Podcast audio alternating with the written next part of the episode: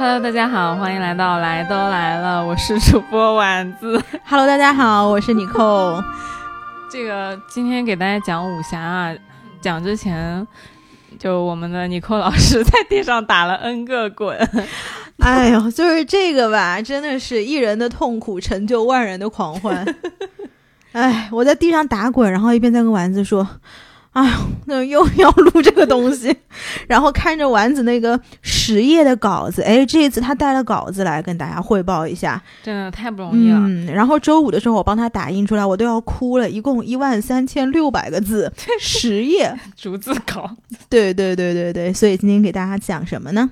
讲张翠山山跟殷素素，我这普通话真的太俗了。我为什么会写这个逐字稿呢？之前讲的金庸和那个陆小凤吧，如果是我们的老听众都嗯知道，我就拿了一张 A 4纸纸打了个草稿，就就开始讲了。嗯都都是点，但嗯今天因为讲的这个东西呢，稍微呃有一点带着吐槽角色的成分，所以嗯有一点谨慎和战战兢兢。就是不是你对这个人物是有很强烈的个人的喜好的也对，可以这么代入，就是他可能不一定是客观，但是你自己是这么判断的。就踩到了我的那个不太能接受的那个点，所以嗯对我来说是非常义愤填膺的。我写那个稿子的时候，就行云流水，越写越生气，越写越生气。所以他他是张无忌的爸爸，是不是？对，这 That's 个 all I know。然后你可以开始你的表演了。特别好，特别好。嗯嗯，今天想给大家讲这一对呢，其实是令人非常令人唏嘘的一对。嗯，我以前小的时候。就还只是看剧情的时候嘛，我我大概的印象啊，我相信也是有很多人可能跟我之前的印象是差不多的，就是这一对情侣是爱情还挺就是挺好的，就嗯感情挺好的，只是最后结局不太好，就是因为大势所逼，两个人双双自杀了。嗯。而且这一对情，这一对夫妻呢，和他们的下一代是很像的，而且又因为当时电视剧呢，就是张翠山和他的儿子张无忌用的同一个演员、哦苏有朋，哦，我好像只看过苏有朋演张无忌，是不是跟那个贾静雯演赵对对对对，敏是那个吧？对的对的，对对对，就他爸也是他演的，同一部电视剧里面对啊，嗯所以那个。就是这个事儿呢，就让人很多人就觉得说他们两个父子两个呀，就是很像，然后又因为就是殷素素也是个妖女，嗯然后后来呢，那个张无忌不是也也喜欢赵敏嘛？就是就感觉这两对人啊，就很复制粘贴了一下嗯就很像很像。但是其实我这一次为了录节目，仔细去读了一下这两两代人吧，嗯就觉得其实是差别非常大的，而且也不得不感叹，就是金庸老先生的功夫有多深。嗯就同样写就是名门正派的公子和那个邪教的妖女，写了两对完全迥异的感情线出来。嗯嗯，就而且他是用一种比较委婉的手法去写出了殷素素和张翠山的感情里面的那个不太和谐的那一部分。嗯待会儿讲给大家听。就是如果大家有不同的意见呢，也可以给我留言，因为这是我个人的，就基本是等同于偏见的一个解读，不要当真啊！杠就 杠就是你对啊。好，我们我们开始讲那个嗯正题。好，就是呃，这个问题呢，其实特别简单，就是老婆和兄弟同时掉到了水里，嗯你要救谁？这个千古哲学疑悬疑战队问题，OK 嗯就我们可以来带入一下，就是说，比如说你，你就想象你打那个游戏里边，嗯你的设定呢，就出场设置就是一个名满天下的那个武当七侠之一。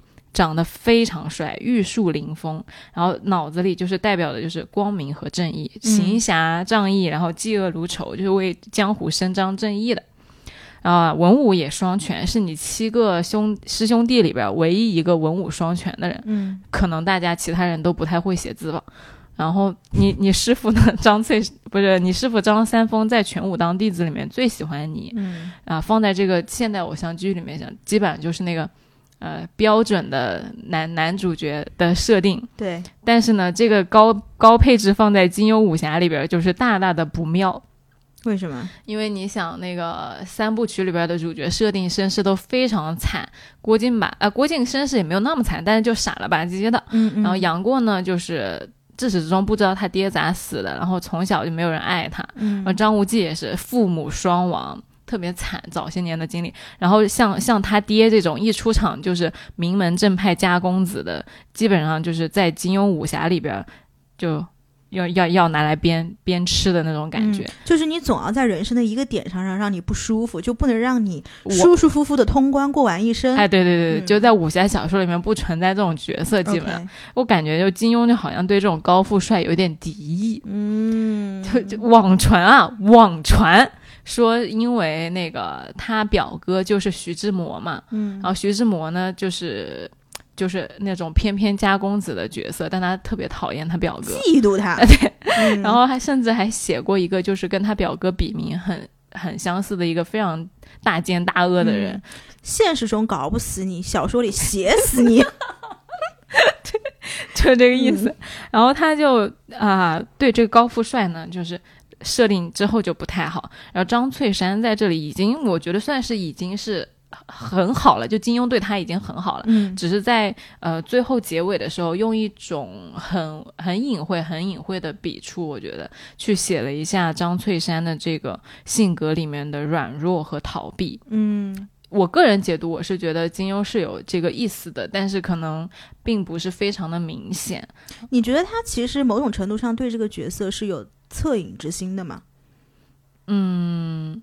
我不好说他本人有没有，我只能说就是，呃，很真实，嗯很真实。因为放在那个场景下，可能我们就虽然我坐在这吐槽他，但可能我我并不一定做的比他好，甚至就是他已经做的很好了，在很多情况下。嗯只是说我们鸡蛋里面挑骨头，去挑他那个高设定的人，有一些不太好的地方。嗯，尼寇说完之后，嗯，然后以一个葛优躺的姿势 移了一下话筒，然后躺下了。对 然后开始听故事。嗯他这个套路就是熟练运用到你在那个金庸的书里边看到那种人生什么也不缺，就缺苦难的人，你就知道他没什么好下场。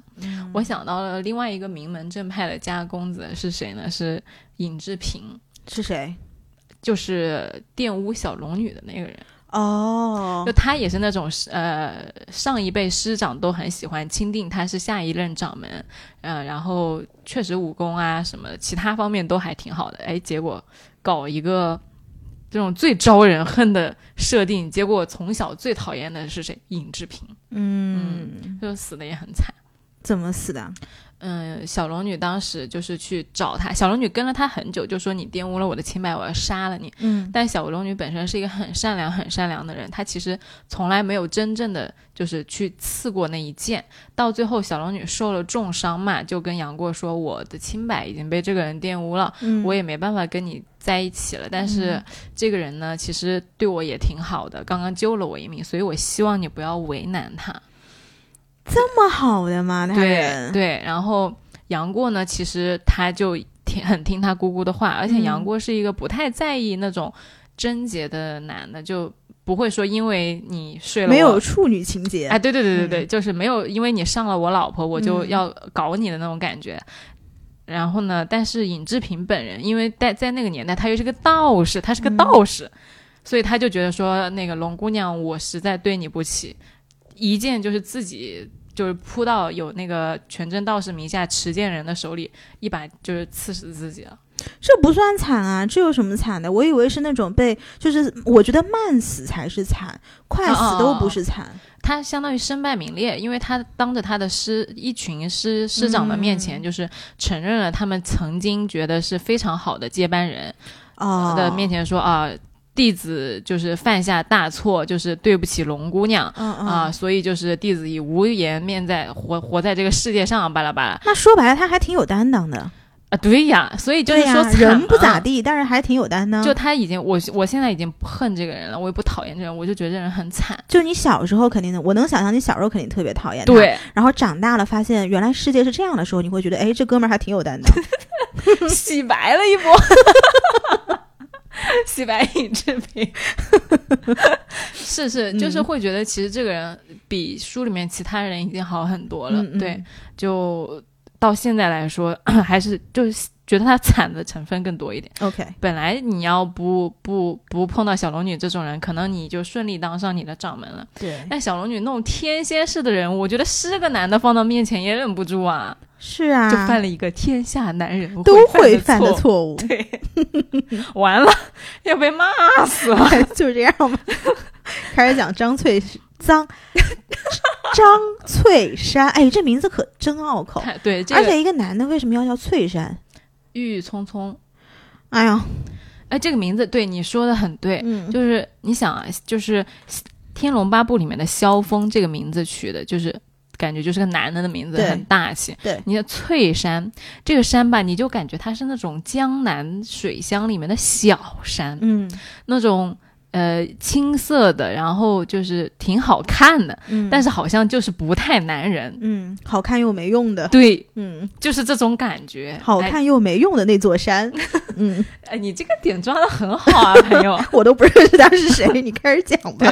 然后说说说这么久啊，说开始说故事，就是比如说啊，我们的这个设定就是你是张翠山，你的嗯。出场配置就是个高富帅，嗯。然后你师傅呢九十大寿那一天，你的三师兄被人捏断了手关节、脚关节，全身残废，然后送到了武当山上，你特别心痛，因为你跟你的三师兄这几个兄弟之间就是情同手足，嗯。一起朝夕相处上来的，所以呢，你就下山去找那个凶手。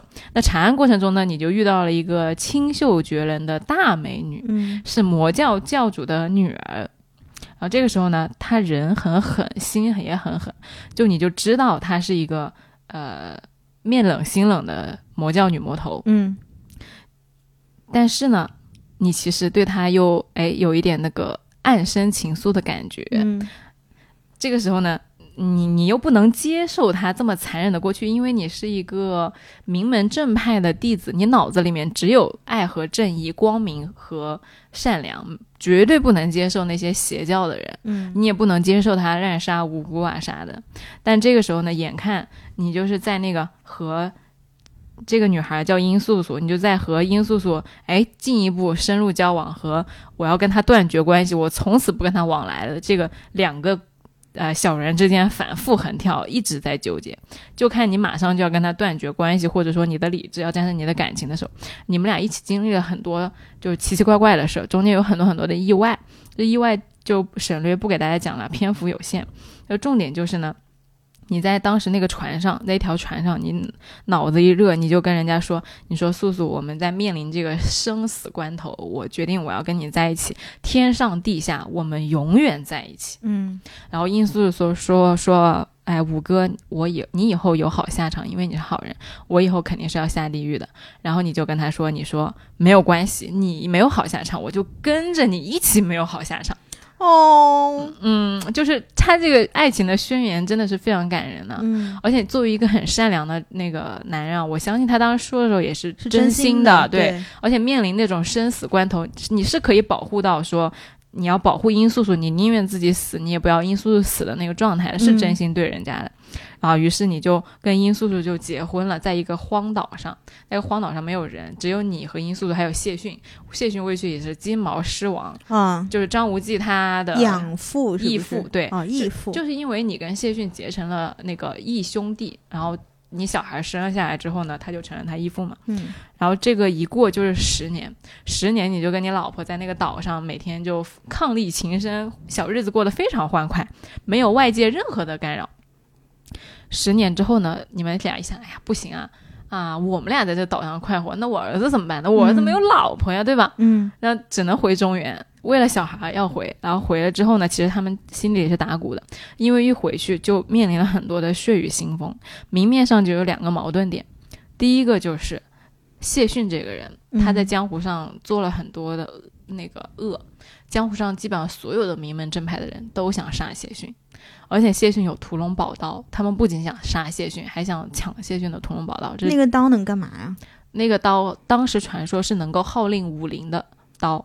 哦，就不仅是把宝就是弓那个武器上很牛逼，而且还可以号令武林。怎么号令啊？具体是怎么号令的？谢逊在那个岛上想了十年，他也没想出来，想的他头发都白了。我觉得你这个人很有天赋的嘛，我我这是一个正常的逻辑在问正常人的问题。很抓到到重点，嗯但就没有想明白，大大家都没有想明白。嗯那句话叫做“以那个”，哎，那句话咋说？忘记了。就反正意思就是你得得了倚天屠龙，呃，一把剑一把刀，你就可以号令武林。结果这这全当时全天下的人都很想找到谢逊。嗯然后还有一个矛盾呢，就是当时你老婆殷素素在十年前还没有跟你相爱的时候呢，杀了一桩灭门惨案。就是你嗯三哥，我当时不是说你三哥被断人手断脚那个，哎断手断脚那个，嗯其实是你老婆派人把他护送回武当山的，当时请了一个镖局的人，然后你老婆就跟那个镖局的人说，你要是敢把那个于三峡有任何的闪失，我杀你全家灭门，一个不留。结果后来因为呃送上去的时候，不是确实断手断脚了嘛，然后殷素素就非常生气，回去真的把那个镖局家的一门，呃就一家老小灭门了，七十个人，哇全部杀得一干二净，小孩也没有留。天呐！对，的，哇，这女的好狠呐！巨狠。那那所以是谁把他那个师兄弄得断手断脚呢？这这是另外一个悬案，哦今天都不说了。OK OK，结果这是一个就是全书围绕的一个谜底，但待会儿可以揭开一点点。嗯就是那个时候呢，他就把那个七十个人杀了，杀了之后，其实那个镖局的人呢，跟少林有一点渊源，嗯，他是少林弟子俗家的，所以少林就去保护他，结果被被殷素素一一满门全部都杀掉了嘛。然后他顺手呢就杀了那少林的两个人，但他那一天呢穿了一身白衣，是模仿张翠山的那个白衣去杀的人，他为什么要模仿他？因为他觉得张翠山很帅，那身衣服穿的好看，他就模仿张翠山去买了衣服，买了一身一模一样的衣服。结果哪穿的那身一模一样的衣服去杀人，又因为他也是那种身形消瘦的少林，在那个晚上啊、看不清楚脸，他就把那个张翠张翠山和殷素素两个人搞混了。搞混了之后呢，他那少林就一直以为十年来一直以为是张翠山杀了那七十个人和少林的两个人。嗯所以这也是第二个矛盾点，就是他们要找张翠山讨公道。嗯，你你杀了我我我们那个少林少，林的人，对呀嗯但是我觉得这个地方有一个很神奇的，就这两个人啊，一回到中原，全江湖全六个门派。所有的人就跟一秒钟之间收到了那个微信推送消息一样，所有人都知道他们俩回来了。嗯就在很短的时间内，全部都到武当山去了。你说古代那个通讯又不发达，只能靠脚和马以及飞鸽传书的时候，哎，好神奇哦！就所有人都知道了，结果都逼上山。逼上山呢，就是要引爆这两个炸弹。引引爆这两个炸弹，其实这两个还是外部矛盾，对，它里面还有一个深层次的内部矛盾，就是他三哥到底是怎么残的这件事情。嗯所以那天同时引爆了三个炸弹，在张三丰的百年寿辰上，十年过去了。嗯，就十年前的他的生日，他三弟子废了；十年后他生日，他的那个五弟子在他面前自刎了。哦，为什么呢？这个事情说来，我就觉得张翠山这个老人家实在是太惨了，难受。啊、就是说，话说回来，那一天呢，本来就是几大门派同时逼上那个武当山，就开始叫说：“哎，你们必须说这个谢逊的下落，不然我们放不过你。你武当号称是啊什么名门正派，什么伸张正义，你你还包庇这些坏人，嗯你还娶邪教的女人做老婆什么什么，就开始骂。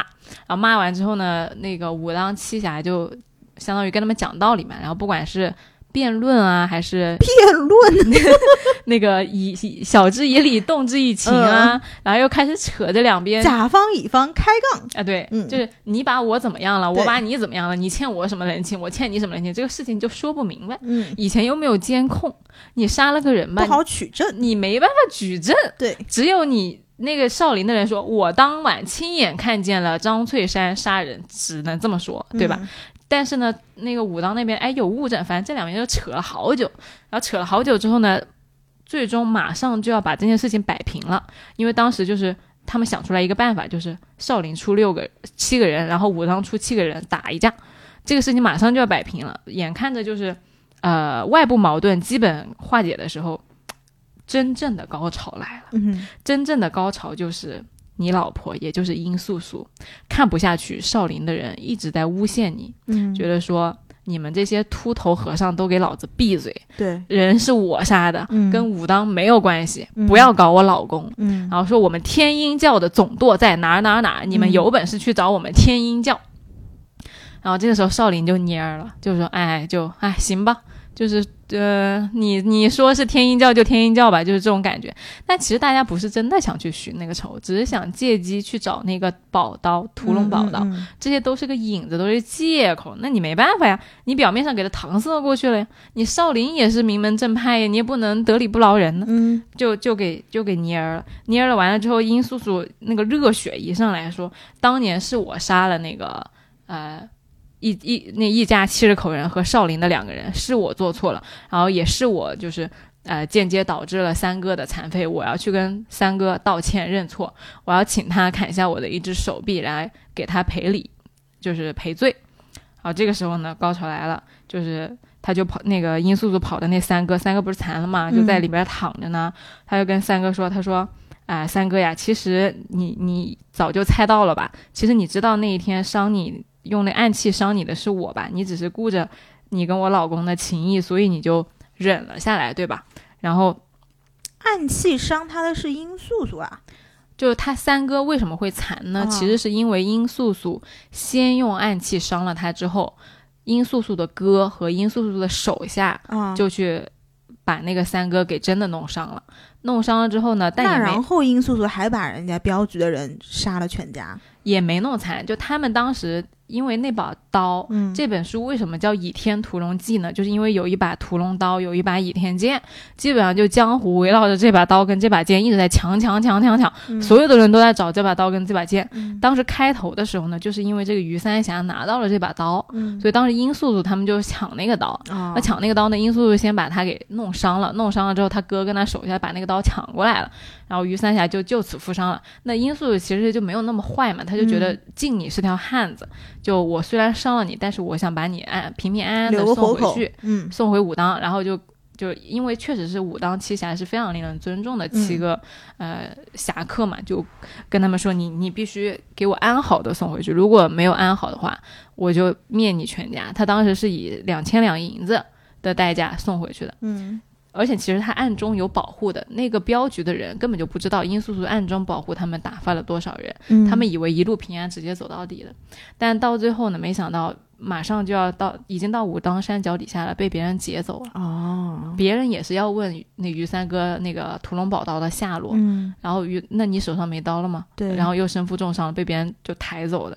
他不说不说，就直接用那个少林的大灵大力金刚指捏你，捏到骨折，嗯，最后就残了，对手手脚嗯都残了，就是这样残但是不是殷素素直接把他搞残的？对。啊、然后就搞不好殷素素如果一开始不搞他，不去抢那个刀，他如果武功是完整的，没有负伤的话，搞不好不会到这个地步。对。嗯，但是你说你殷素素把他搞伤了嘛，也没有把他搞残，就你、你你说的那个点，就命里该有这一招，嗯嗯，就也不能，就像是别人间接导致了这个结果。对、嗯这个有点像是，哎，大家听过那个罗翔老师的那个刑法课，嗯就是属于相当于有甲去偷了乙的东西，然后甲就在路上一路狂奔，然后乙就去追，结果在追的路上呢，哎，被别人撞死了，嗯，就是这种感觉，是不是甲的责任？，对，嗯就就经常会有这种连环导致的责任问题。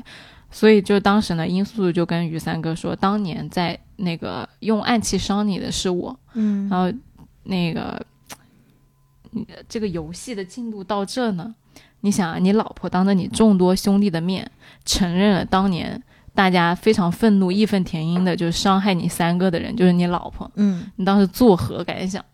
嗯。就特别特别懵逼，然后又特别特别愤怒。然后张翠山，哎，张翠山也是牛逼。张翠山大喝一声说：“素素，当真是你？你你你怎么不早说？”嗯然后殷素素说：“殷素素更牛逼。殷素素说，伤你三哥的罪魁祸首就是你妻子，我怎么敢跟你说？”他直接把那个责任一下子就推到底，就推到罪魁祸首就是我自己。对，然后卡在这呢，一边就是你你你跟你三哥的兄弟情深，一边就是你恩爱了十年的老婆。嗯，然后张翠山就全身发抖，那个目中原文是目中如要喷出火来，指着殷素素说：“你你你骗得我好苦啊！”嗯。然后就于代言，就那三哥就突然大叫一声，就床身从床板上就摔下来了，就人昏过去了。这个场面非常惨烈。然后殷素素拔出一把剑说：“五哥，你我夫妻十年，蒙你怜爱，情深意重。我今日死而无怨，盼你一剑将我杀了，以成全你武当七侠之意。”哦，我觉得这个女的好棒啊！嗯，就是她特别仗义，然后又有。怎么说识大体？对，嗯，又很刚，又很刚，她主要是刚，嗯，对，又很是个侠女，对的，又侠又妖。然后呢，张翠山就接过剑来，然后那剑呢要刺出去的时候呢，一瞬间就想到了他跟他老婆这十年来的恩爱呀、柔情蜜意呀、种种好处呀，你还有个儿子，对不对？肯定刺不下去啊。然后特别痛苦，然后。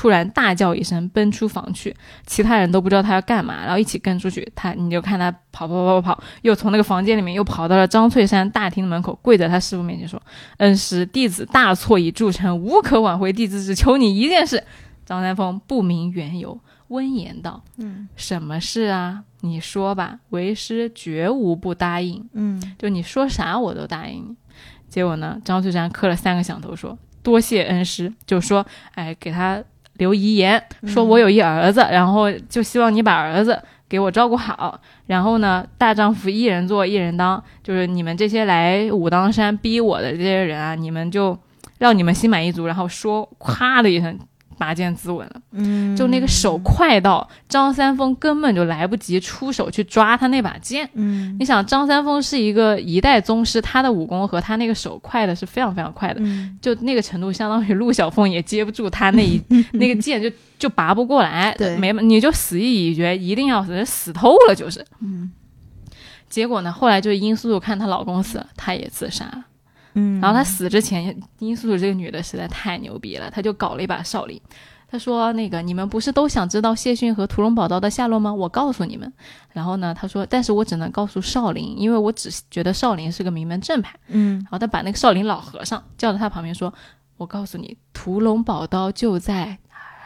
嗯，好，他说我说完了，你们去找吧。’哦，结果所有人就来追少林的人了。对的，哦，其实少林也不知道在哪里啊。这女的好聪明啊，对，就很牛逼。临死之前搞了六大门派，整个江湖被他搅得天翻地覆。嗯嗯，然后后来呢，他还跟他的那个张无忌说说了一句：“无忌啊，你以后长大了要提防女人骗你，越是好看的女人越会骗人。”嗯嗯，然后就死了。嗯。今天我们要讲的名场面就讲到这里。OK，对，但是我以前看到这呢，其实就觉得很唏嘘。我之前在读书的时候呢，我一直以为是六大门派把这两个人逼死的。嗯，但其实我今天讲到这儿了，仔细就看了一下他那个原文啊，我觉得他们俩是相互把自己逼死了。为什么呢？就是相当于张翠山和殷素相互把自个儿逼死的。这怎么这么说呢？我们来。就分析一下，首先肯定不是六大门派把他们逼死的，嗯，因为六大门派那几个事儿呢，本来就要被他们师兄弟给联名就镇压了的。就先让我喝口水，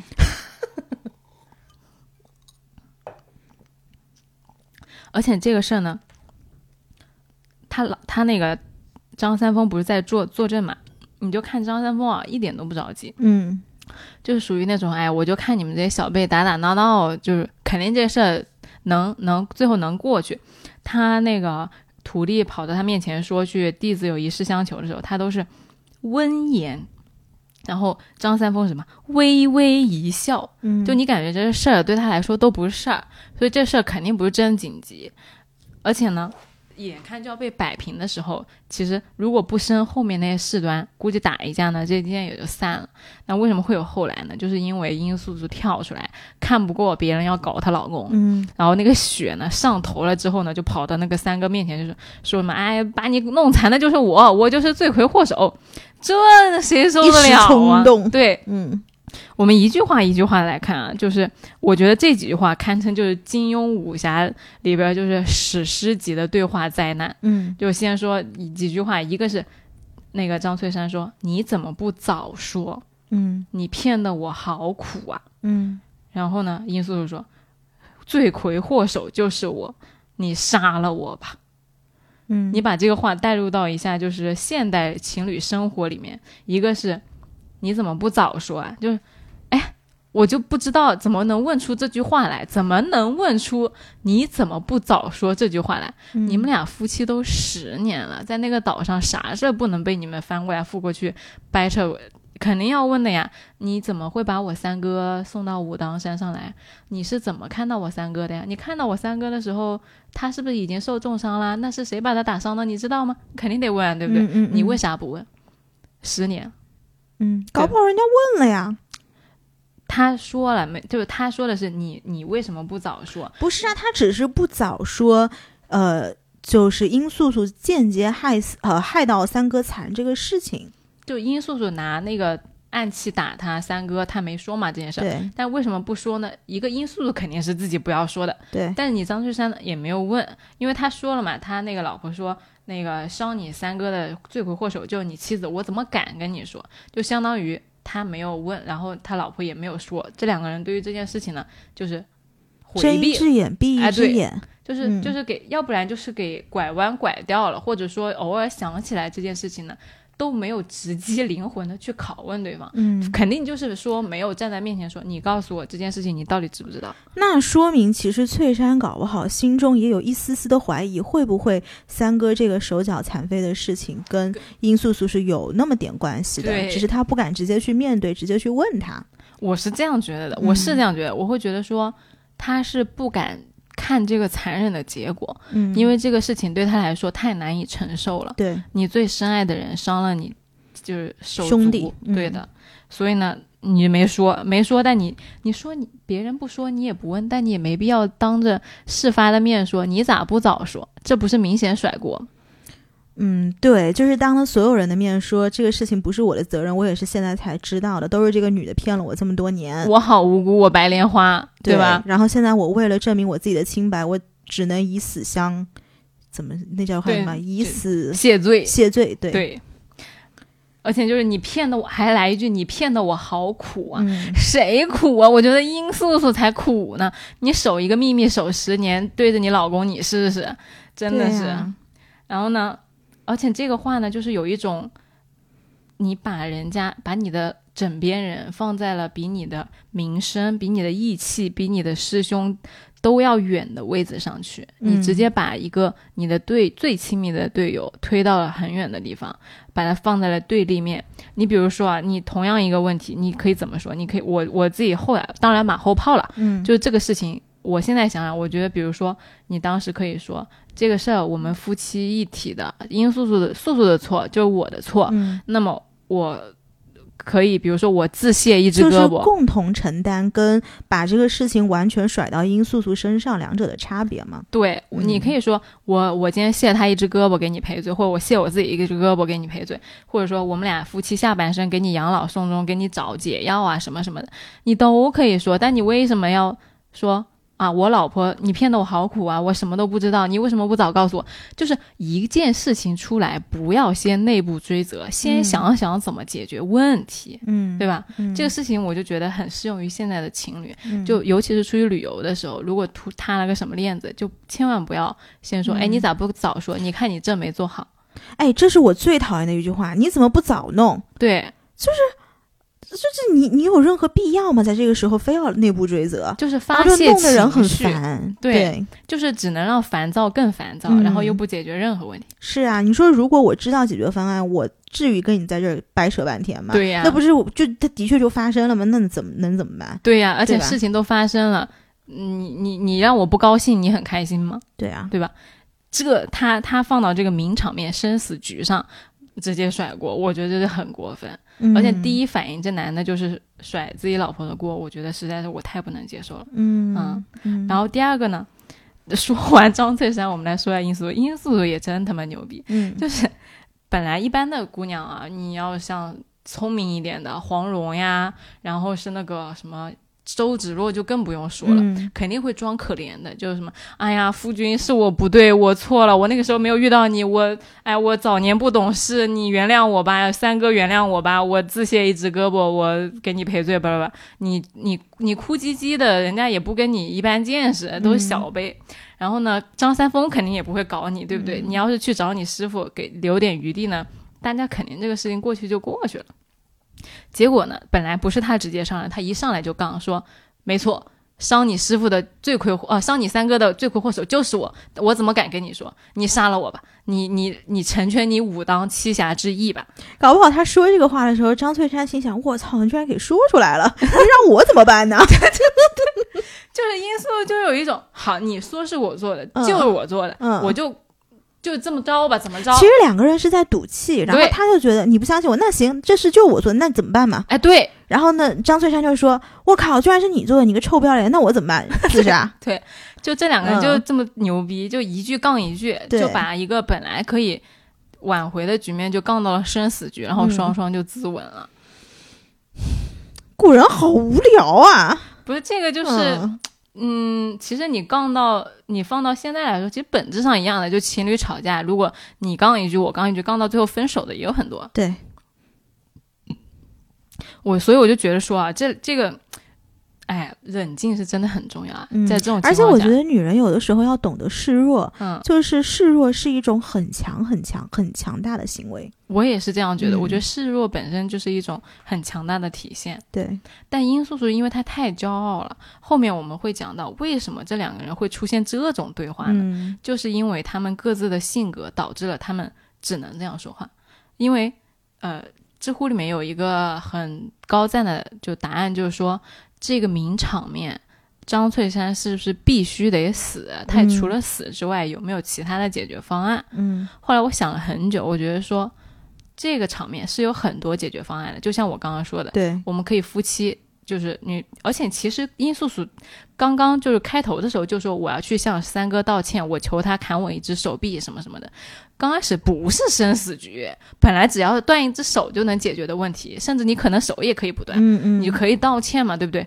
你为什么会这样呢？就是因为这件事情本身有很多解决方案，但是张翠山跟殷素素这一对人只有一种，就是一起死，嗯嗯嗯。他们想不出来别的解题方式。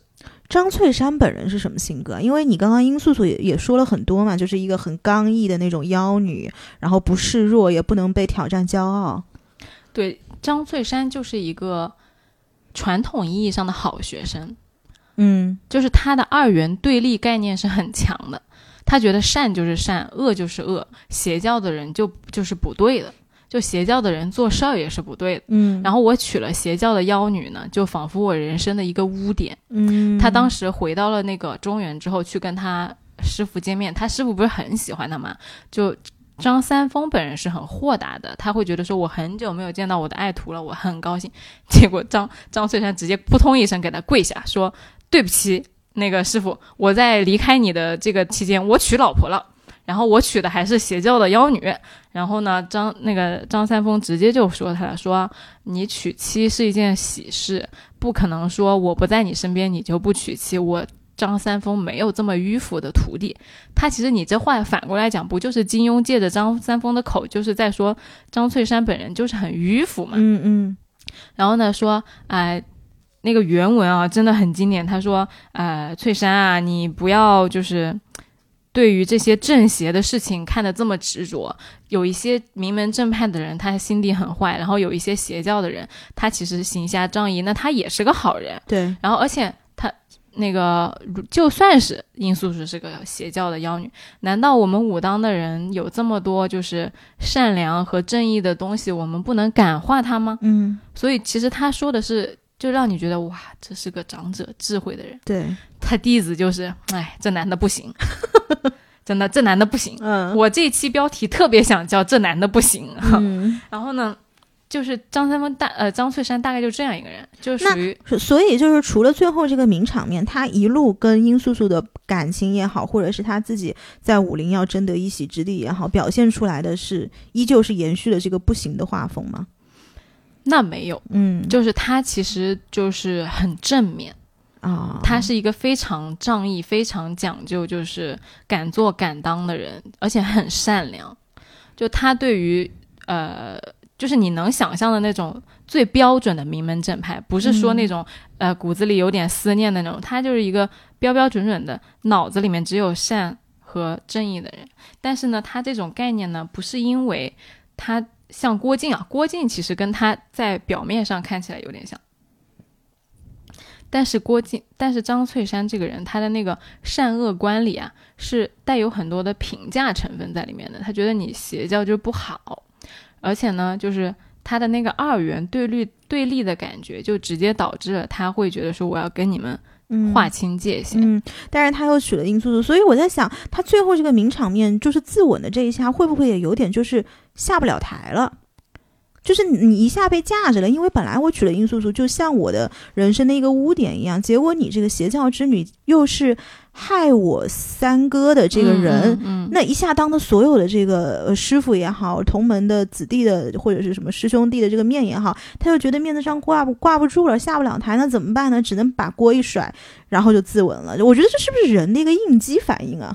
那不是更不行了吗？这男的就更不行了呀！对，就是、嗯、你你你带入一下，你是这个女的，是就是从带如果带入殷素素的角度，肯定是觉得嗯，就是这一辈子不值得嘛。但是我觉得某种程度上其实可以理解啊是可以理解，嗯就是他是很真实的。啊，对，就是一个很真实的一个人在这种场合被推到那个边缘的一个嗯应激反应。所以我一开头就说了嘛，就是说金庸功夫深嘛，为什么嗯功夫深？就是他描写了一个很正面、很行侠仗义的少侠，但是他在这种就是大场面里面，他其实没有去很好的经历住这个考验，嗯他的人生到此就终止了，因为他就是折在这上面了啊，就没跨过去这个坎儿。如果你能就人生那么多考验嘛，你如你跨过去，可能也就跨过去，你跨不过去死在这儿了。对，就是他其实很真实，嗯嗯，嗯而且就像我刚刚开头说的嘛，就我们其实未必能做到和他一样好，嗯但是呢，这不是鸡蛋里挑骨头嘛，而且带路的我看的时候，我又更喜欢殷素素对，所以我就很气，我就觉得说你这么好一女的，这么正点，你怎么就哎嫁了个这么不爱你的老公呢？啊，嗯就把你排在了很后面。嗯所以就是我们读出来啊，这个，而且他张翠山这个死呢，我觉得也是。除了对对他老婆来说就不太仗义之外，对他师傅也非常的不仗义。就这个人给人我感觉是扛不起事儿。对，嗯啊，就就他那名字翠山，啊，对嗯，你说你死了对你三哥有好处吗？对呀，你活着的时候，你还能帮你三哥找到解药，你三哥搞不好还内疚呢，内疚一辈子。对，嗯，就惨上加惨。对就你，我觉得死了是很容易的事情，对，活着才是更大的勇气和担当。嗯嗯，你要去选择面对你，就是不管是你还是你的夫人。就做下的那些错误的事情，你去承担和你的殷素素一起去面对这些事情，嗯才是一个男人应该去做的事情。对。对，嗯，所以尤其是那天还是他老师的百岁哦生宴，是的，是的，你在你老师的百岁生辰上自杀不太合适吧？嗯，对不对？就我就嗯没想出来，我觉得这件这一道题有可，如果说有十种解法，最不行的就是他自己自杀，嗯，而且他选了一种最简单的方式，最软弱的方式，嗯，最软弱的嗯。方式，而且就是你你想啊，他要是活久一点。活到他儿子长大，活到赵敏爱上他儿子，赵敏有解药的呀，哦，赵敏有解药，对的。呀，赵敏有黑玉断续膏呀。那后来就是，虽然他死了，赵敏后来有救那个三哥吗？这段话特别妙，就是到嗯后来呢，其实，呃，他六六叔吧，是六叔，也同样遭遇了这个惨状，就被人捏断了手和脚。但是当时呢，张无忌就是去帮他六叔找解药，就哎找了道赵敏的道，赵敏给了他一个毒药，嗯就是涂上去之后呢，毒上加毒，他六叔更痛了。然后当年的那个惨惨状重新就昨日昨日重现，yesterday once more、然后张无忌同样跪在他太师傅面前说：“太师傅，大错已铸成，弟子唯有以死谢罪。主角是不能死的，这一次太师傅反应过来了吗？我老来老来，过了二十年，怎么又来了？对张张三丰说：“我绝对不允许再有多一个武当的人在我面前自刎。”嗯啊，然后张三丰呢，就是跟他大概就是哎娓娓道来说：“哎，你这样是不对的啊啊，巴拉巴拉教育他一顿，其实就是在给当年他老爹那个死啊，就是在张金庸就借着张三丰那个口，就说嗯其实你那样做是不对的。所以我就说，那个金庸是用了一种非常委婉的写法去，呃，写了一个很真实的人，他并没有嗯。去在那个书里面直接横加评断说，哎，这个男的没担当啊，嗯或者说嗯这男的有负面的想法，什么都没有，嗯。他就是树立了一个少侠的形象，然后最后自刎了。哦，就是嗯，留的这个白很来的很含蓄，对。而且是你在后面才发现，原来前面是这个样子的。对，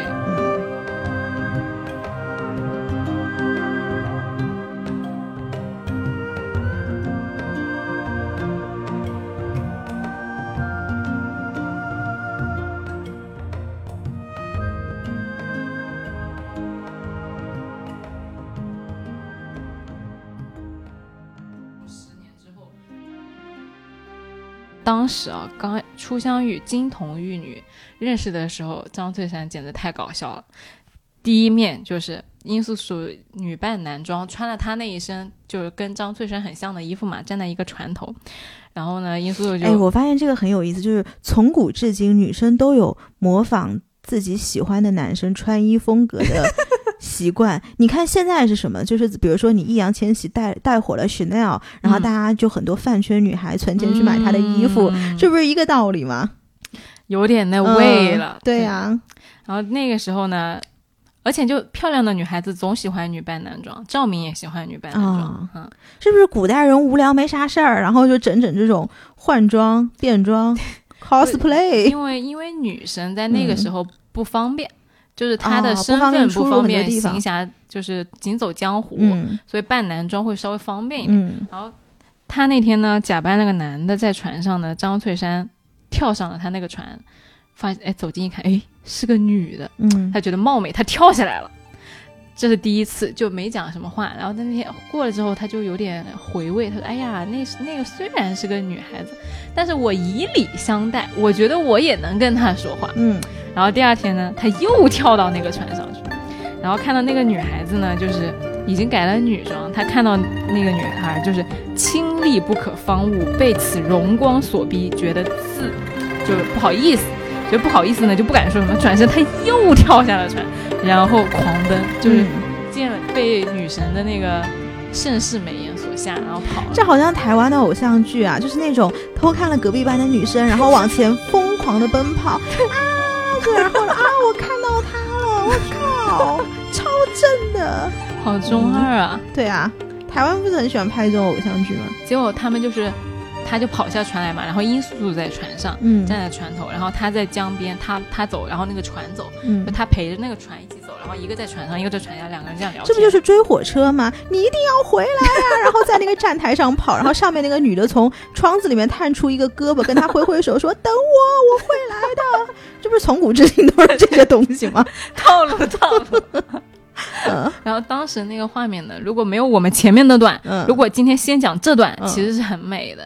对，就是少男少女的那个情愫萌动啊，嗯然后张翠山看到女孩子的那种羞涩啊什么的，然后两个人就聊天啊，聊得特别尽兴，聊怎么写书法啊啊，什么簪簪花体啊，什么这那的。然后呢，到最后殷素素说：“哎，拜拜了您了，我姓殷，下次再请教。”嗯而且哎，不对，他送三个的那个人就姓殷，他是不是跟这事儿有点关系？哦，他就又跳上船去，去哎查，跟他就问说，哎，我三哥怎么回事？你知不知道？然后这个事儿呢，呃，他就又开始跟这个殷素素聊天。嗯殷素聊天呢，那后来他就殷素素就承认了，说啊，那个少林那几个人是我杀的，然后七十个人也是我杀的。嗯然后张翠山就说说啊，那你怎么冤枉我啊？你为什么要冤枉我？少林的人为什么说是我杀的？是不是你冤枉我？哦你知道殷素素屌就屌在说，嗯是我冤枉你，嗯是我安排人搞你的。其实不是，但是殷、对呀但张翠山说你你你搞我，然后殷素素就是对，没错，我就是要搞你。你看到没有？殷素素她在第一次见张翠山的时候，她的性格已经注定了，就是但凡有人要杠她，她就跟你杠到底。嗯，你说我干了一，我就告诉你我干了一二三。嗯，就是反正你都不相信我了，对那就这样呗。对，嗯，就屌里屌气。对对，然后呢，呃，张翠山就是就又跟他聊天说你你你你怎么这样？然后说着说着呢，两个人调情又调回来了。英素说：“哎呀，没有，就其实我只是看到我你的衣服好看，我就想买。然后买了之后呢，大家就认错了。认错了完了之后呢，张翠山到后来，英素说：我当时就是被那个为了救你三哥啊，这胳膊上有三道梅花针，嗯有毒的。然后我现在逼不出来，我这条胳膊可能要废了。”啊，嗯，然后张翠山就说啊，我就是意思，我现在武功虽然低微，但是我愿意助你一臂之力。其实他武功是很高的，就是已经是江湖上很有名的张武侠了。然后张那个殷素当然很开心嘛。然后张翠山就，哎呀，你救人就救人吧，你要逞那个口舌之快，要去教人家邪邪教的人做人，说啊、你一手就数杀杀了数十人，未免过于狠辣。殷素素又不高兴了，殷素素说啥？你要教我做人吗？我活到了十九年，都没有人教训过我。那我你这种名门正派，我不跟你教了，我这胳膊不要也罢，你走吧。嗯他不要他救，不要他救呢，那个张翠山就非说我要给你治，你这胳膊我一定要保住。然后呢，你那个殷素就说不行，你先给我认错，你先给我道歉。然后张翠山说：“我我怎么认错？我又没有错。”然后殷素说：“你就是错了，你说我心狠手辣错了，难道那些人不该杀吗？”然后叭叭叭开始跟他辩，然后张翠山就逗他，就是说也不是逗他，就很认真的跟他说：“你虽然中毒了，但是这个毒是有救的。我三哥虽然重伤了，也没有死，但你杀了人，那些人不可能再复活了，就你这是不对的。嗯而且呢，他其实这里已经说了，说我三哥身受重伤，但是没有死，即使是当真治不过来，我们也只能找首恶。这样一连杀数十人，总归是不合理的。嗯，其实他在理智的状况下，他很早就知道，你三哥最后身残就残废了，也是不能不能怪殷素素，对，也嗯。不能以命抵命。就如果嗯。他在理智的情况下，他是如果今不是因素是他老婆的话，他可能都不会反应这么激烈。对。对对对对，但主要就是因为是你老婆，然后那个嗯。情绪就上去了，所以你看金庸有很多伏笔，他都是藏在字里行间的。嗯所以就是，嗯，张翠山在见殷素的第一面，其实已经表达了立场，就是就算是那些人之前伤了我三个，其实都不应该死。嗯然后不应该死呢，殷素素又干了一件很牛逼的事情，她说不过张翠山，她一巴掌把那个三枚针把往手里又拍了，拍狠了一点，就那个毒就到那个肌肤和骨头里了一点，对的嗯，就伤的更重了。这女的好刚毅呀，对。烈女，我靠，对，嗯，就刚的不得了，我的天啊、嗯，嗯就啊，伤自己都在所不惜，你何况就是杀人，就是属于那种我自己的命都不要了，我也不可能去嗯。care 你的命。嗯。然后完了之后呢，呃，张张翠山还是不走。我说张翠山这个人肯定就是爱殷素素，已经爱上了，但他又不肯承认，他在那磨磨唧唧，磨磨唧唧。然后少女说：“我不要你救，我自己就要死，你关你什么事？”然后他就扇了张翠山一巴掌，然后这样被他打都打不走啊，就是说我反正就是要救你。呃，因为你救了我三哥，所以我就要救你。那少女说：“哼，所以如果我不救你三哥，你就不救我喽。”然后张三，嗯，也不是，嗯，然后呢，反正张三，哎呀，我认错，你你我说错了，你就算我说错了吧，你杀人没有错。然后殷素素还不行，他还不接受，他说那不行，他说错就是错了，有什么算不算错的？你就好好说你到底有没有错，好较真。嗯然后呢，那个张翠山就说：“哎，心想救命要紧，也没什么好跟你争的，就是皇天在上，江神在下，我张翠山今日诚心诚意，巴拉巴拉给他道歉。嗯，然后殷素这才哎，就是开心了。开心完了之后，那个毒啊已经很深了，深了。他听完张突然说那句话，他两两眼一黑，他就要晕要紧。然后晕之前就跟他说：“我要是死了，都是你害的。”你说是不是一语成谶？我死了是不是你害的？哎呦，然后张翠山当时心里还想说，这女的这么刁蛮，以后谁当她老公真的嗯太惨了。没想到就是自己哎，一般说这个话，最后轮到的都是自己啊，嗯，对，就嗯套路。对，不能说。所以就是我看完这一段他们的初相遇之后，其实就觉得，哎，这个命运啊，就是一个圈。嗯你很多事情啊，在后面其实都已经预料的结局了。你开头就殷素素就这么刚他，嗯，然后到结尾临死之前还是这么刚他，把自己刚死了。这两个人一唱一和啊，真的绝配。嗯，两个人在一起就是要克对方。别说张翠山就是没担当了，你殷素素这样的女朋友，搁谁谁受得了啊？野蛮女友，对，嗯当就武侠版野蛮女友，她适合找一赘婿。你最近 有看吗？那个电 那个电视，看。让郭麒麟去搞一搞，当一当赘婿。主要人家又看不上，对，嗯，嗯，一般这种就是家世很好的刚烈的女子都看不上赘婿。嗯。嗯，就只看得上张张翠山，对，就张翠山给他整死了，嗯相互相互整死对方。然后后来就描述了详细的描述了这两个人的性格状态，说那个用旁人的眼光，张翠山就相当于把他带回他们那个天鹰教，嗯当时开一个很大的会，就所有的人都看出来了殷素素喜欢张翠山，为什么呢？因为殷素素对所有的人都是面冷心更冷，从来不对任何人稍假辞色，就没有给过人好脸色看。然后对张翠山呢，就是温温柔柔的，眼带笑意的，甚至就是呃。要他跟他自己坐一桌嘛，就是面露恳求之色，就哎呀，我还有话要跟你说，你跟我坐，你就坐我旁边吧。因为张翠山不想当着那么多人的面跟邪教有太多的瓜葛，他就很想跟他划清界限。嗯然后殷素就才不管你那三七二十一呢，我就是要跟你坐在一起，哎，你快点就坐到我旁边来，就这种感觉。嗯，就有一公举，对，就有一种初中、高中传你们俩绯闻，然后男的就别别扭扭的，哎，嗯我我不要跟你站在一队，然后那女的说你快点过来，我有话跟你说。嗯就两个小情侣实在是就是很别扭嘛。然后殷素素其实就是倒追的张翠山。嗯，张翠山当时虽然也喜欢殷素素，但是他特别纠结。过不了自己那关。对，然后殷素就开始，呃，去按照他的喜好陪他聊天儿。嗯。他知道他喜欢，就是非常崇敬他师傅啊，就什么的，就开始给他给聊他师傅，说他的师傅如何如何的厉害，然后比把他比作是孔子和颜回，然后巴拉巴拉就拽文，嗯，然后拽文完了之后呢，后来又遇到了很多很多的变故，反正殷素就无时无刻不在为他那个张五哥考虑问题，嗯。就呃到最后到了那个生死关头，他就呃有一次跟谢逊，谢逊把他们俩绑床绑船上，不是绑床上。嗯，那个张翠山就跟你一开始说船上，我就有点失望 了。张张翠山跟那个谢逊当时在比武，就嗯两个人那个掌力相抵，嗯就生死边缘。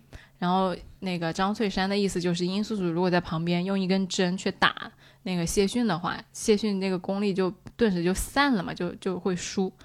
但是那条船上的时候呢，殷素素就自始至终没有发针，嗯没有出手，一直逼着他们俩平了。平了之后呢，三个人一起去了岛上。然后他们俩最后在一起之后呢，她就跟她老公说：“她说其实那个时候呢，我我跟你坦白，就是我那个时候为什么不出手呢？就是因为我想跟你在一起，我想跟你在一起去一个没有人的岛上。嗯我知道如果说我出手，我们俩赢了，我们俩回去之后，你肯定不会这么顺利的跟我在一起的。”哦，嗯他就说，就是我，我只盼跟你在一起，长相汇聚。谢逊逼我们两个人同行那，正合我意。嗯就是一个为了喜欢你去亡命天涯都在所不惜的女人。嗯，你说男的听到这话哪受得了啊？就嗯顿时心中那个豪情、啊。而且他本来就喜欢他。对，对，所以这两个人就在一起了。其实这两个人如果不是因为中间有很多变故，其实是就是有很多挣扎的瞬间，我觉得不一定能成。但是命运就有时候很有趣，就金庸那个笔啊，就是说他们经历了很多很多生死和巧合的事情，然后到最后就相当于推了你一把，你就往前走了一下。那个张翠山在面临那么多生死的面前，哎，管他三七二十一，管他正邪，管他那些名利，我先跟你在一起，嗯，然后再为你勇敢一次。哎呀亡命天涯。嗯说起来很浪漫的哈，嗯但是后来呢，就是这两个人到最后的那个结局呢，其实是因为这两个人的那个性格。那张翠山是什么性格？你刚刚不问了吗？我们说了，但其实，在书里面，谢逊说过，呃，有一次评价过他。谢逊问他说：“为什么要行侠仗义？”我觉得这世上全是恶人，我觉得就这些人都该死。然后那个那个什么张张翠山说，他就被问到了，他没有想过这个问题，他也没想过他为啥要行侠仗义。他只是从小的时候就被教导说善有善报，恶有恶报。然后谢逊又跟他说说武林哪里有善有善报啊？然后就说素闻张三丰就是武冠那个武林嘛，就觉得很牛逼。我本来是想见见他的，但你作为他的弟子，见识如此繁庸，我觉得张三丰也不过如此，不见也罢。嗯，所以从借着谢逊这个口，你就能看出来，其实。呃，张翠山这个人，他的那个见识是没有一个形成他自己的那个完整的评价和逻辑体系的，他是一直被灌输和教导说你要做一个好人的这样一个状态，就是从小到大，妈妈都告诉你要好好读书，然后要做一个好学生，考好的大学，好的研究所，但是你并不知道这世界到底是什么样的。对，嗯，那他跟谢逊是怎么认识的？他跟谢逊是在本来是他们俩是仇敌，但是就是打嘛，然后谢逊把他们带到那个荒岛上，因为谢逊不想让他们。呃，把那个屠龙刀的秘密就带回中原嘛，所以就想说你们这两个活口我一起带走哦。然后到那个岛上呢，其实谢逊他自己身世非常非常惨哦。就他为什么会做这么多恶，杀这么多人，其实是因为他早年他老婆和他那个襁褓中的孩子都被他师傅杀了，他老婆被他师傅强奸，然后他孩子被他师傅扔在地上摔摔成肉酱那样死了。嗯。所以他他当时就心智已经受到了极大的损伤，然后他就发誓一定要找他师傅报仇。他原来是非常非常爱他师傅和尊重他师傅，但那个一个变故之后呢，他觉得哎不行，我此仇不报我不是男的。所以他对人性也是非常非常不信任了。对对，他非常非常绝望，他就觉得说这世间没有善和恶的那个善有善报，然后他觉得老天爷就是王八蛋。别人都是啊，感谢老天爷啊，谢谢就大难不死啊什么，他就一直骂贼老天，贼老天，他的意思就是老天爷都不是个好东西。嗯，就这个人愤世嫉俗到了一定的程度。嗯，然后到后来呢，谢逊不是跟他成了那个义兄弟嘛？回去之后，回去之前谢逊就没有回去，他也又再说了一遍，他说啊，你宅心仁厚啊，翠山，他说你本来应该是有很多很多的福可以享的，但是呢。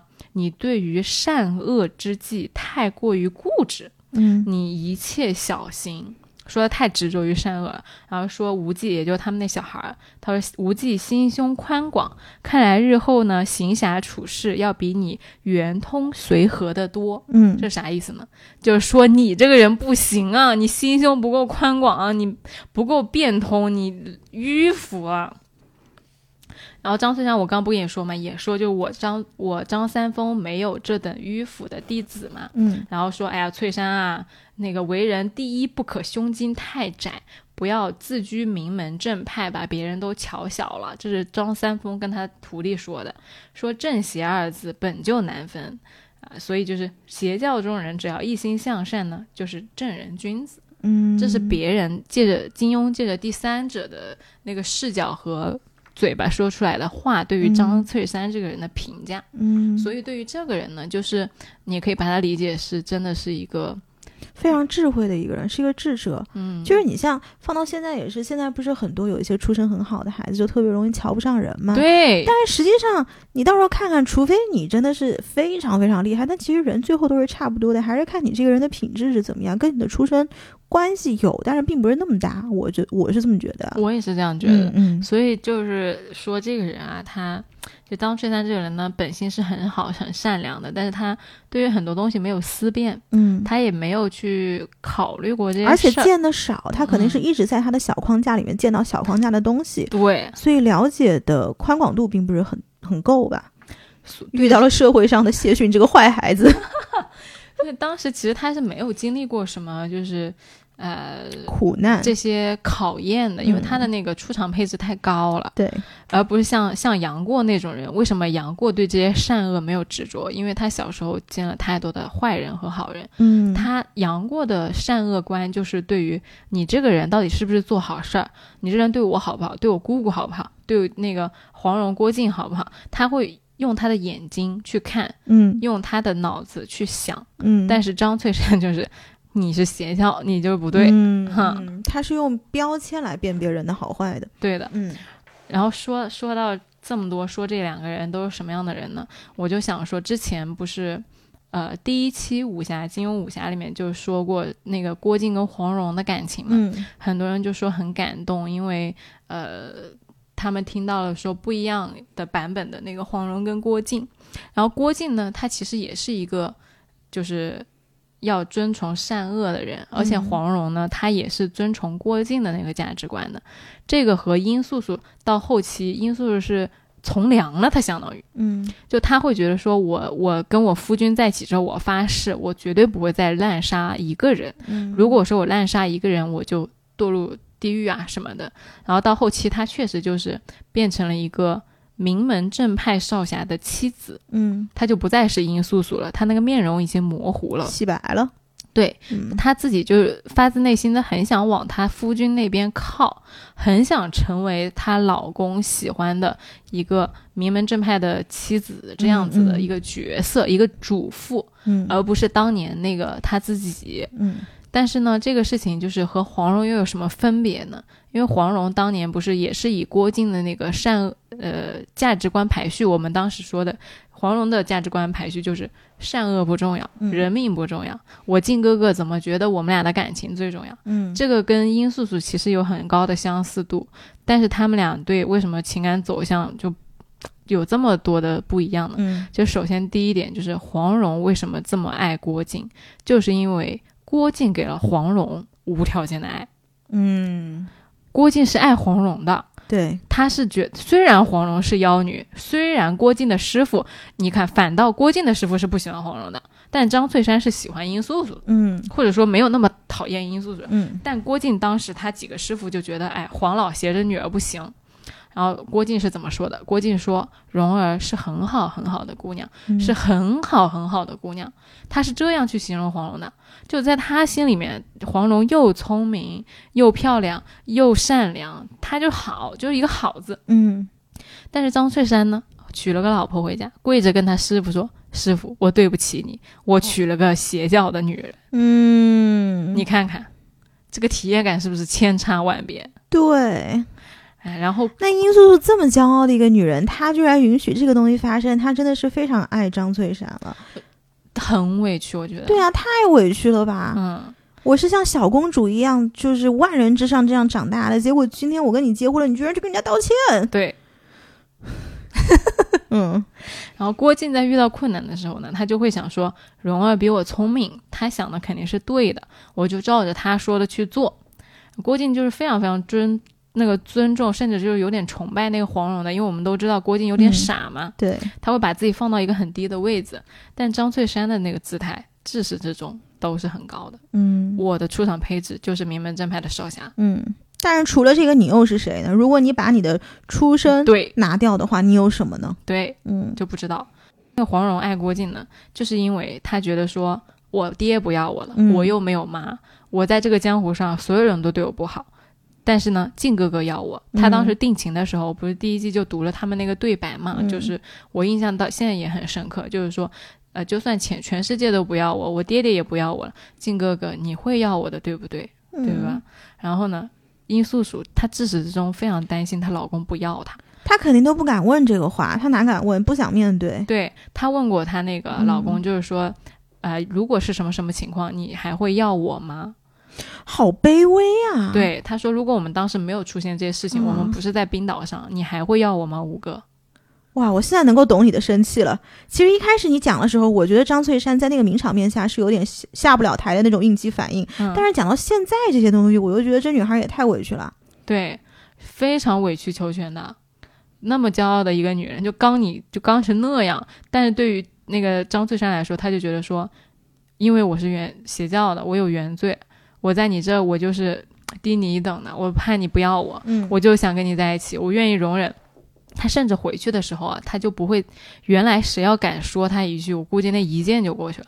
后来回去中原的时候，别人说你这个妖女，你你这不行那不行，他就没有任何反应。嗯然后甚至就是武当的那个二哥就说，哎，说你们邪教做事儿啊，就有时候太狠了呀、什么的，他也不说话，他就心想，我靠，你还说上我家不行？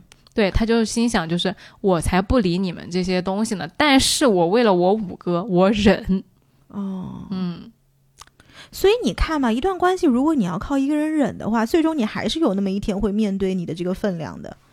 对，所以就是在那个张翠山，他从来就没有把殷素素作为一个单独的人拿去爱，给他这无条件的爱，我就没有那种我们俩是夫妻，不管你过去怎么样，未来我们一起承担的那种觉悟。嗯，他自始至终都在他是少侠的这个角色里面。就把自己看得太重了。就你我我我就是个少侠，而我需要找的女人是一个少侠夫人。嗯，是一个依附于我的女人。对，所以嗯到最后这个结局这样啊，我觉得就是他们这十年间啊，你可能是恩爱，可能是甜蜜，但殷素素的心里啊，一直藏着那个秘密，一直不敢跟她老公讲，嗯她肯定也是怕呀。你想要是真的是夫妻亲密无间，说了就说了，说你嗯原谅我什么，她肯定知道，她这个话说出来，张翠山一定不会原谅她。嗯就这个心一直藏在那，我你心想，就算是甜蜜，心中会不会有隐忧？那个快乐来的都没有那么的痛快，嗯嗯。然后作为张翠山，你这十年了都没有走进你老婆的内心去了解她，嗯你都没有放下你对邪教和正派的这个执念。嗯，对，哎，那张无忌的个性是像他爸多一点，还是像他妈多一点？你觉得？张无忌这个就非常妙了，他是一个，刚刚谢逊说的就很豁达的人。嗯就传统的那个，大家对张无忌的概念是他是个呃渣男，他是嗯个喜欢回避和软弱的人。那跟他爸有点像的。但是其实张无忌，我觉得是一个很男人的人。怎么说？就这个可以单开一整期讲。就是我我其实觉得张无忌很不错，嗯，就在那些大场面上一己之力做过很多很多的善事，比他爸那是能担当多了。因为张无忌的出场呢，是一个谁都不认识的人，他爹是张翠山，他妈是殷素素，他爹他义父是金毛狮王，他不能让别人认出来他是张无忌，因为一旦认出来了，就要逼问他谢逊的下落。哦，所以他到处都是以曾阿牛的那个化名在行走江湖的，哦。就是个无名小子，哦。很惨的。哦。嗯，是他的初恋是一个只想利用他的那个女的，哦，然后就是反正就是经历经历过从山下摔到山底下，然后哎，反正就惨了一笔，然后嗯到最后慢慢慢慢练就了神功啊什么的。嗯，但这个人呢，金庸就是把他，我觉得写的是一个融合，他练过。他后来当了邪教的那个教主嘛，张无忌啊，嗯，啊，他当邪教的教主其实就是，嗯，你像你爹那样，你是身上一半是邪教，一半是那个正教，那这个时候你去做了一个融合，他学了邪教的武功，也学了正教的武功，他就是一个在这个这本书里面一个融合者。哎，那我有个问题，就是这个所谓的正教跟邪教，他们的差别在哪儿啊？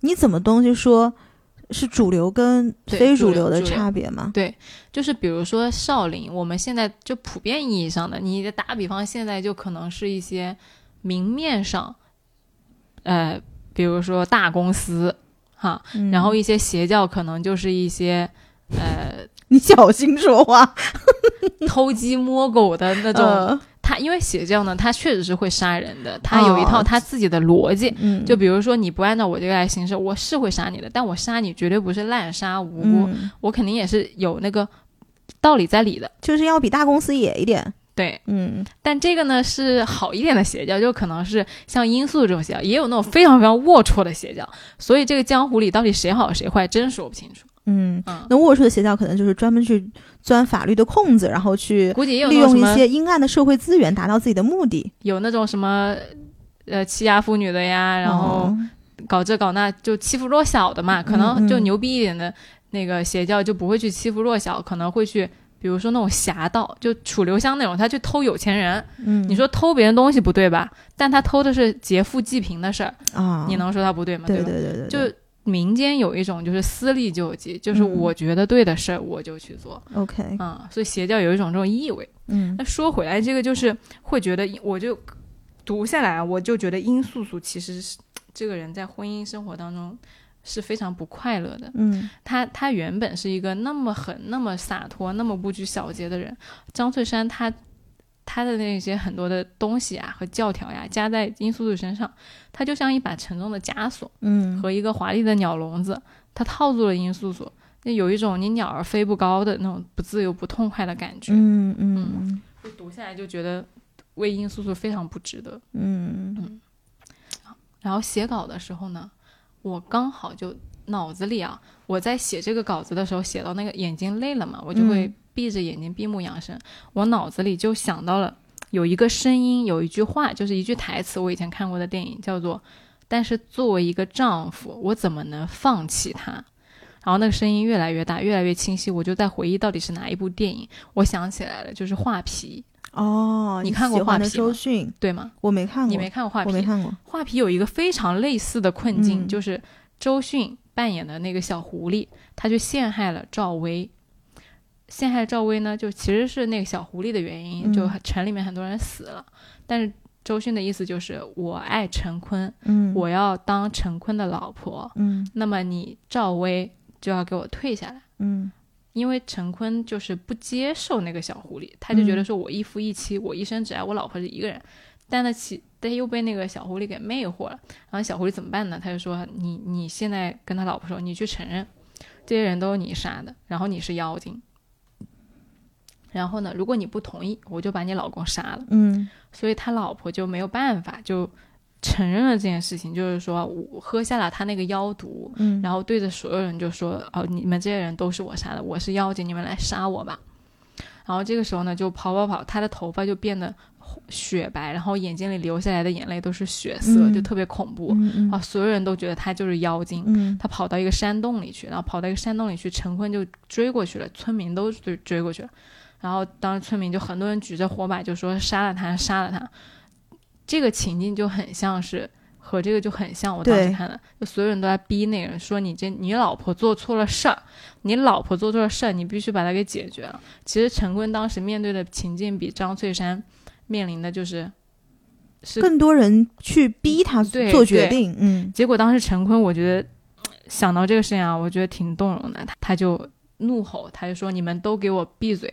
说他是妖，我一定会杀了他。”嗯突然沉默，然后转向赵薇说：“但是作为丈夫，我怎么能放弃他？作为你的丈夫，不论你是人是妖，我都爱你。嗯，你做错了事情，我们一起承担。”嗯，然后把刀插到了佩蓉的那个心脏，把他杀了。嗯杀了之后呢，走到那个小维面前，就周迅扮演的那个妖嘛，那个妖其实他后来知道他是妖了，嗯嗯他就瞬间知道其实他杀错了他老婆，他就跪在了小维的面前说：“你爱我，那你把佩蓉还给我。嗯他说我可以去死，但是你把佩蓉救活，你不是爱我吗？他说我也其实我爱你，但是我我我有佩蓉了。不是你让我想想，这被陈坤一开始我听上去还挺有担当的，但是当你说说完那句话之后，把剑刺到了赵薇的心脏，嗯，就相当于他当时是不知道这件事情的，啊他就以为他老婆是妖嘛，他啊就说：“那我老婆是妖，我，一定要那杀了她。他后面那一句说“作为老公，我怎么能放弃你”这句话的作用是作用在哪儿啊？他只是说了这句话而已啊，但是他的事儿是没这么做的呀。但他很难过，就是说他在这个抉择当中，他选择了大义，去把他这个妖杀掉了。但是呢，他作为老公呢，就是我自己也自杀，就我把你先杀了，然后我自己自杀。嗯，嗯，那你觉得张翠山没有选择大义不是，就张翠山他表面上选择了大义，嗯？嗯，他的意思就是我以死谢罪。我觉得他先把殷素素杀掉，再选择自杀，我觉得都比他那个时候自杀哦再殷素素因为他自杀也自哦，我知道杀来的强。你的意思了，就是嗯你觉得陈坤至少用他自己的手杀了赵薇，就是他自己在这个两难的抉择之呃之下，他还是做了一个更加为难自己的决断，对。但是你觉得就是张翠山逃避了所有方，然后就是把自己给自刎了。啊，我懂了，我懂了。而且陈坤跟在他老婆死之前是跟他老婆说了的，嗯就是我爱你。你是问张翠山有没有这个觉悟说，当着所有人的面说我我爱我老婆，嗯。我老婆做出的事情我们一起承担，我让我老婆去死，然后我也去死。他连说出这个话的勇气都没有。对，嗯。嗯，嗯，渣男，渣男，这男的不能要。这男的真是不行。嗯，所以今天这个故事讲到这就结束了。嗯。啊，是不是越讲越气？对呀，嗯一开始其实我听的名场面，我还觉得我还葛优躺着呢。那讲到这儿，我就人都立起来了，这什么玩意儿？对呀、就所以我为了这个人，我写了一万个字来骂他。嗯就这原因。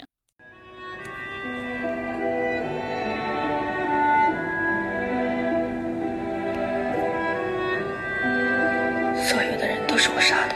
我们要为高大哥报仇！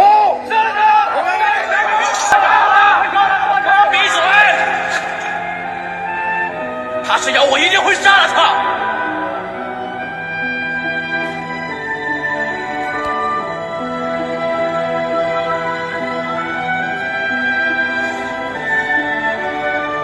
但作为丈夫，我怎么能放弃？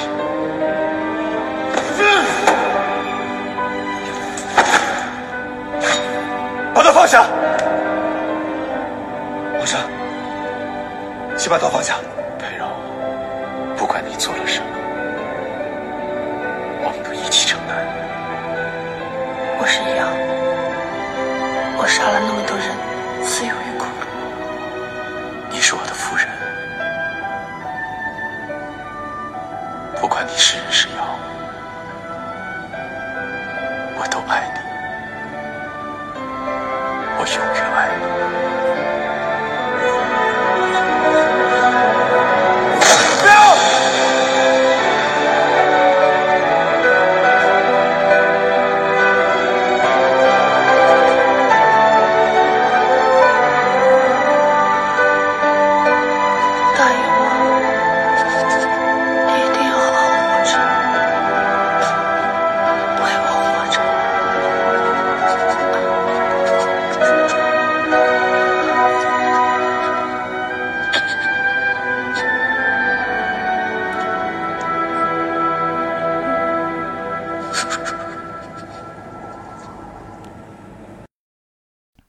今天这个故事呢，就给大家讲到这。嗯以上纯属偏见，嗯大家要杠的呢，去评论区找我。嗯啊，我觉得这期搞呃这一集搞不好会有很多人在评论区来说出他们对张翠山的一个看法。特别希望嗯大家给我提供一个不同的对对对思路，因为这个真的是我就是很狭隘的一个偏见。对，我也嗯想看看，因为我只听了你一家之言，对对对对对对对，所以欢迎大家到评论区去找我们，然后把你们自己对于这个故事，对于丸子刚刚描述的这个名场面的一些想法，可以写给我们看看。好，今天的节目就到这儿。嗯，那我们就下周再见，好，拜拜，拜拜